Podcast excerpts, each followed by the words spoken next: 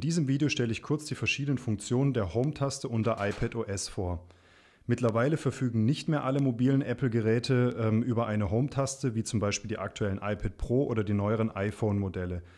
Die Einstellungen für die Home-Taste befinden sich in den Einstellungen bei Bedienungshilfen und dort bei Home-Taste.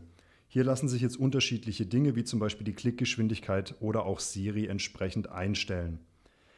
Die Home-Taste erfüllt unterschiedliche Aufgaben. Man kann über einen Tipp auf die Home-Taste jede App, die geöffnet wurde, auch wieder schließen. Diese Apps laufen jetzt allerdings im Hintergrund noch weiter.